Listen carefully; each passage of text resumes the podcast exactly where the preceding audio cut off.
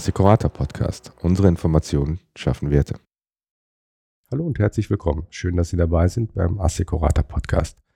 Ich bin Markus Kruse, Geschäftsführer der Assecurata und heute sprechen wir über Präventionsangebote in der Krankenversicherung. Dieses Thema möchten wir aus zwei unterschiedlichen Perspektiven durchleuchten, nämlich auf der einen Seite aus der Sicht der Kostenträger, das heißt der Krankenversicherer, und auf der anderen Seite aus der Perspektive der Kunden bzw. Patienten. Bei mir zu Gast ist Lea Bell, Analystin der Assecurata Solutions und für die regelmäßigen Zuhörerinnen bzw. Zuhörer unter Ihnen ist Lea Bell keine Unbekannte, denn vor einiger Zeit haben wir uns bereits schon mal intensiv zum Thema das Erwarten Kunden von Gesundheitsdienstleistungen der Krankenversicherung ausgetauscht. Hallo Lea. Hallo Markus. Lea, bei unserem letzten gemeinsamen Podcast hattest du uns Befragungsergebnisse einer Verbraucherumfrage mitgebracht, die wir im Februar diesen Jahres bei rund 300 gesetzlich Versicherten und circa 300 Privatversicherten durchgeführt haben. Die Themen, über die wir uns heute unterhalten, Prävention und Gesundheitsförderung, waren ebenfalls Bestandteil dieser Erhebung. Und bevor wir gleich in die Details einsteigen, würde mich aber zunächst einmal ganz generell interessieren, welche Bedeutung hat das Thema Prävention und Gesundheitsförderung für unsere Gesellschaft aus deiner Sicht und welche Rolle spielt die Krankenversicherung dabei? Viele der häufigsten Erkrankungen treten erst im Laufe des Lebens auf. Wir sprechen hier von den sogenannten Volkskrankheiten, wie beispielsweise Diabetes oder auch Herz-Kreislauf-Erkrankungen, die durch Faktoren wie den Lebensstil, die Ernährung und die Bewegung beeinflusst werden können. Und genau in diesem Kontext spielt die Prävention eine entscheidende Rolle. Wir haben uns in unserer Befragung mit der Frage beschäftigt, welche gesundheitsfördernden und präventiven Maßnahmen erwarten die Verbraucher und vor allem von wem erwarten sie sie. Denn in den letzten Jahren haben wir gesehen, dass nicht nur Ärzte, sondern auch gesetzliche und private Krankenversicherer sich immer mehr auch als Begleiter und Kümmerer in allen Lebensphasen verstehen, also auch in Zeiten von bester Gesundheit. Und das spiegelt sich auch in unseren Befragungsergebnissen wieder. Diese zeigen nämlich, dass Verbraucher Präventionsangebote insbesondere von ihrer Krankenversicherung erwarten und so geben mit 54 Prozent mehr als die Hälfte der befragten GKV-Kunden an, Präventionsangebote am ehesten von ihrer Krankenkasse zu erwarten. Und in der PKV sind es rund 42 Prozent. Auf den Unterschied kommen wir vielleicht später nochmal zu sprechen, aber zunächst mal jetzt wissen wir, was die Verbraucher erwarten. Das ist ja so die eine Seite der Medaille. Wie nehmen sie denn diese Leistungen dann auch in Anspruch? Das ist ja nochmal eine ganz andere Frage. Zunächst einmal zeigt sich, dass das Interesse am Thema Prävention und Gesundheitsförderung in der Gesellschaft groß ist, denn 38 Prozent der PKV-Kunden und rund 30 Prozent der GKV-Kunden geben an, Informationen zu Präventionsangeboten selbst eingeholt zu haben. Wichtig ist auch an der Stelle, dass Prävention deutlich mehr umfasst als die klassischen Vorsorge- und Früherkennungsuntersuchungen, an die die meisten wahrscheinlich als allererstes denken. Denn Prävention setzt am gesamten medizinischen Behandlungspfad an und aufgrund der verschiedenen Ansatzpunkte unterscheidet man zwischen der Primärprävention, der Sekundärprävention, der Tertiärprävention und den zwei Sonderformen Verhaltens- und Verhältnisprävention, die sich in den anderen Präventionen wiederfinden. Und das größte Interesse zeigen die Verbraucher laut unserer Befragung mit Abstand an Vorsorge- und Früherkennungsuntersuchungen, die in den Bereich Sekundärprävention fallen. Und hierbei geht es insbesondere darum, Krankheiten frühzeitig zu erkennen. Und das ist auch eine der wichtigsten Präventionsmaßnahmen, denn je früher Krankheiten erkannt werden, desto besser sind natürlich auch die Möglichkeiten, medizinisch darauf zu reagieren. Auf Platz zwei stehen die Nachsorgeuntersuchungen, die in den Bereich Tertiärprävention fallen. Hier geht es darum, die Krankheitsfolgen zu mildern oder aber auch Rückfälle zu verhindern. Und hier waren 27 Prozent der PKV-Versicherten und 37 Prozent der GKV-Versicherten, die angegeben haben, schon mal solche Untersuchungen in Anspruch genommen zu haben. Aber auch hier haben wir gesehen, dass auch bei Befragten, die noch keine Nachsorgeuntersuchungen in Anspruch genommen haben, auch da grundsätzlich Interesse dran zeigen. Bislang am wenigsten beansprucht wurden laut unseren Befragungsergebnissen die primären Präventionsangeboten wie Sport- und Bewegungskurse oder auch Ernährungskurse bei denen es darum geht, die Erhaltung der Gesundheit und die Verhinderung von Krankheiten. Und bei den GKV-Versicherten liegt die Inanspruchnahme im unteren zweistelligen Bereich und bei den PKV-Versicherten sogar im einstelligen Bereich. Aber auch hier sehen wir, dass grundsätzlich Interesse an diesen Themen besteht. Ist es dann eine Frage der Kommunikation, dass im Prinzip ein grundsätzliches Interesse besteht, die Versicherten oder die, die Patienten, je nachdem, wie man sie nennen mag, aber die Leistung nicht in Anspruch nehmen? Also ist es ein Kommunikationsthema, beziehungsweise nachgelagerte Frage, wie kommunizieren die Gesellschaften eigentlich letztendlich ihre Services? Ja, auch mit der Frage haben wir uns beschäftigt. Also wir wollten von den Versicherten wissen, wie sie auf die Angebote grundsätzlich aufmerksam geworden sind. Und wenn wir hier die Ansprache der privaten und der gesetzlichen Krankenversicherung gegenüberstellen, scheint die GKV schon proaktiver auf die Präventionsangebote aufmerksam zu machen. Und so geben rund 45 Prozent der GKV-Kunden an, über ihre Krankenversicherung von den gesundheitsfördernden Maßnahmen erfahren zu haben. Und unter den PKV-Kunden sind es hingegen nur knapp 30 Prozent. Also hier sehen wir, dass die Versicherer die Erwartungshaltung der Verbraucher schon bedienen und auch die Kunden schon proaktiv ansprechen. Aber man sieht natürlich auch, dass hier auch noch Potenziale nicht ganz ausgeschöpft sind.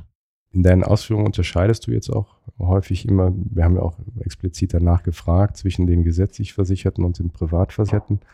Du hast es jetzt schon an verschiedenen Stellen mal erwähnt. Um es vielleicht mal zusammenzufassen, was sind aus deiner Sicht eigentlich so die markanten Punkte, die du in den Befragungsergebnissen erkannt hast, wenn es darum geht, mal die gesetzlich Versicherten auf der einen Seite und die Privatversicherten auf der anderen Seite zu betrachten? Unterschiede zwischen der privaten und der gesetzlichen Krankenversicherung zeigen sich vor allem im Präventionsangebot. In den vergangenen Jahren sind hier vor allem die Primärprävention und die Gesundheitsförderung in den Mittelpunkt der Diskussion gerückt. Und hier zeigen unsere Befragungsergebnisse, wie bereits erwähnt, dass GKV-Versicherte diese deutlich mehr in Anspruch nehmen als PKV-Versicherte, wobei das Interesse bei beiden Kundengruppen grundsätzlich vorhanden ist. Und das ist ein Stück weit auf die Gesetzgebung zurückzuführen denn 2015 ist das Präventionsgesetz in Kraft getreten, das Sozialversicherungsträger wie die gesetzliche Krankenversicherung dazu verpflichtet, bestimmte vorgegebene Leistungen zu erbringen. Und der Gesamtverband der deutschen Versicherungswirtschaft hat zum Präventionsgesetz auch einen Leitfaden veröffentlicht, in dem alle förderungsfähigen Leistungen zur Prävention und zur Gesundheitsförderung aufgeführt sind. Und gesetzlich Versicherte haben demnach nämlich einen Anspruch darauf, dass ihre Krankenkasse zwei Gesundheitskurse pro Jahr bezuschusst. Und so eine Gesetzgebung gibt es in der privaten Krankenversicherung eben nicht. Was heißt das jetzt für den PKV-Versicherten? Also was findet er jetzt im Angebot der Versicherung?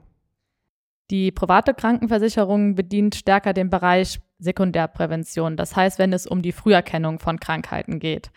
Die gesetzliche Krankenversicherung orientiert sich hier in erster Linie an den Empfehlungen des Bundesministeriums für Gesundheit und erstattet Vorsorgeuntersuchungen in Abhängigkeit von Alter und Geschlecht.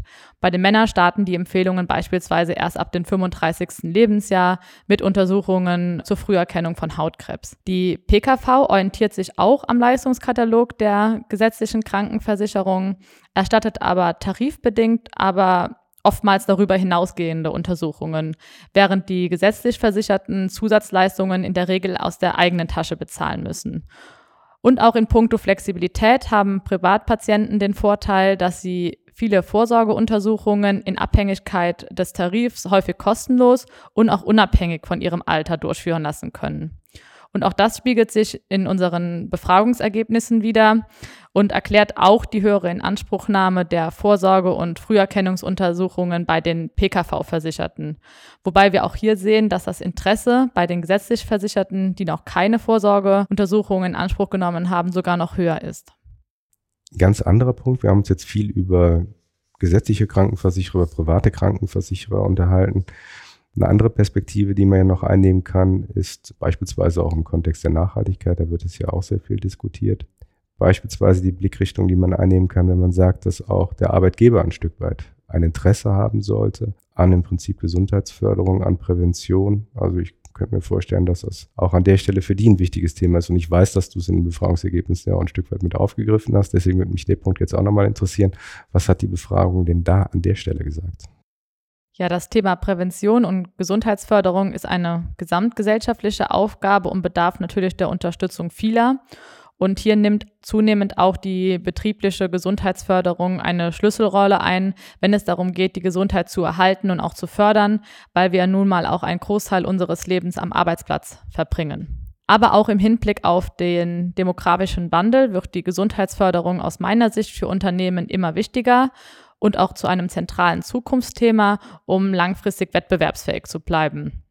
Auf die Frage, von wem die Befragten am ehesten Angebote zu gesundheitsfördernden Maßnahmen erwarten, gaben auch immerhin rund 13 Prozent der Pkv-Versicherten und rund 6 Prozent der GKV-Versicherten ihren Arbeitgeber an.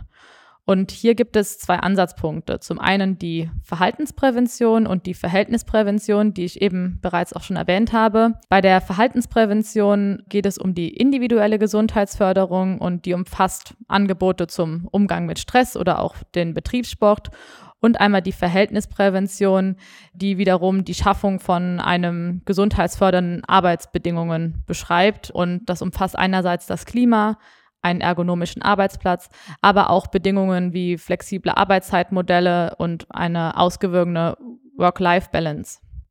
Und genau diese Faktoren und Bedingungen zahlen natürlich auf die Leistungsfähigkeit der Mitarbeiter ein und steigern auch die Arbeitsfähigkeit im Alter und tragen natürlich auch zum Wohlbefinden der Mitarbeiter bei und zahlen auf die Bindung an das Unternehmen ein.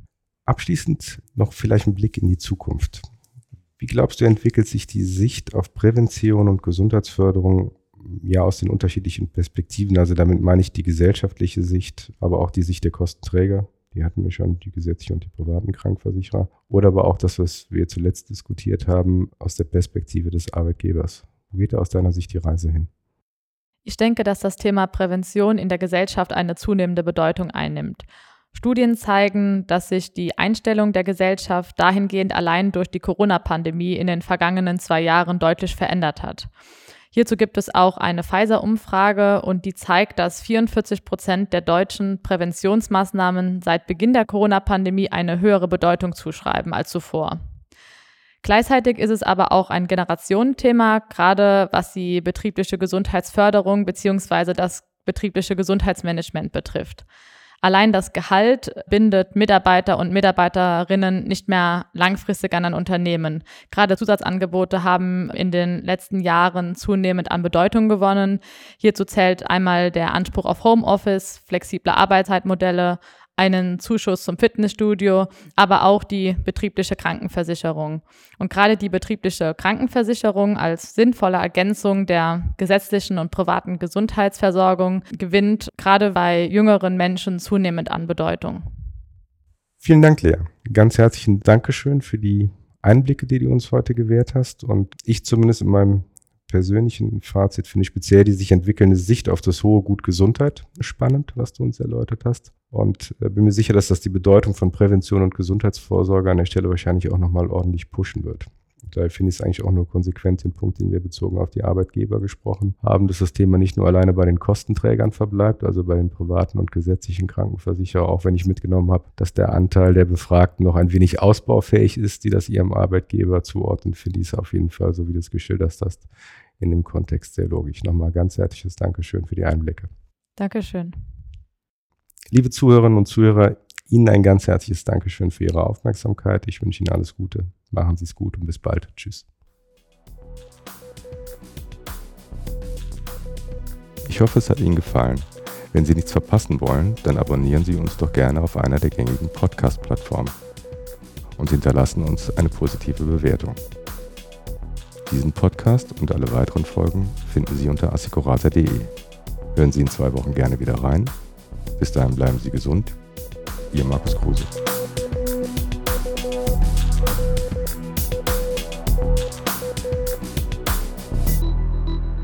Dies ist eine Produktion von podcaststudio.nrw.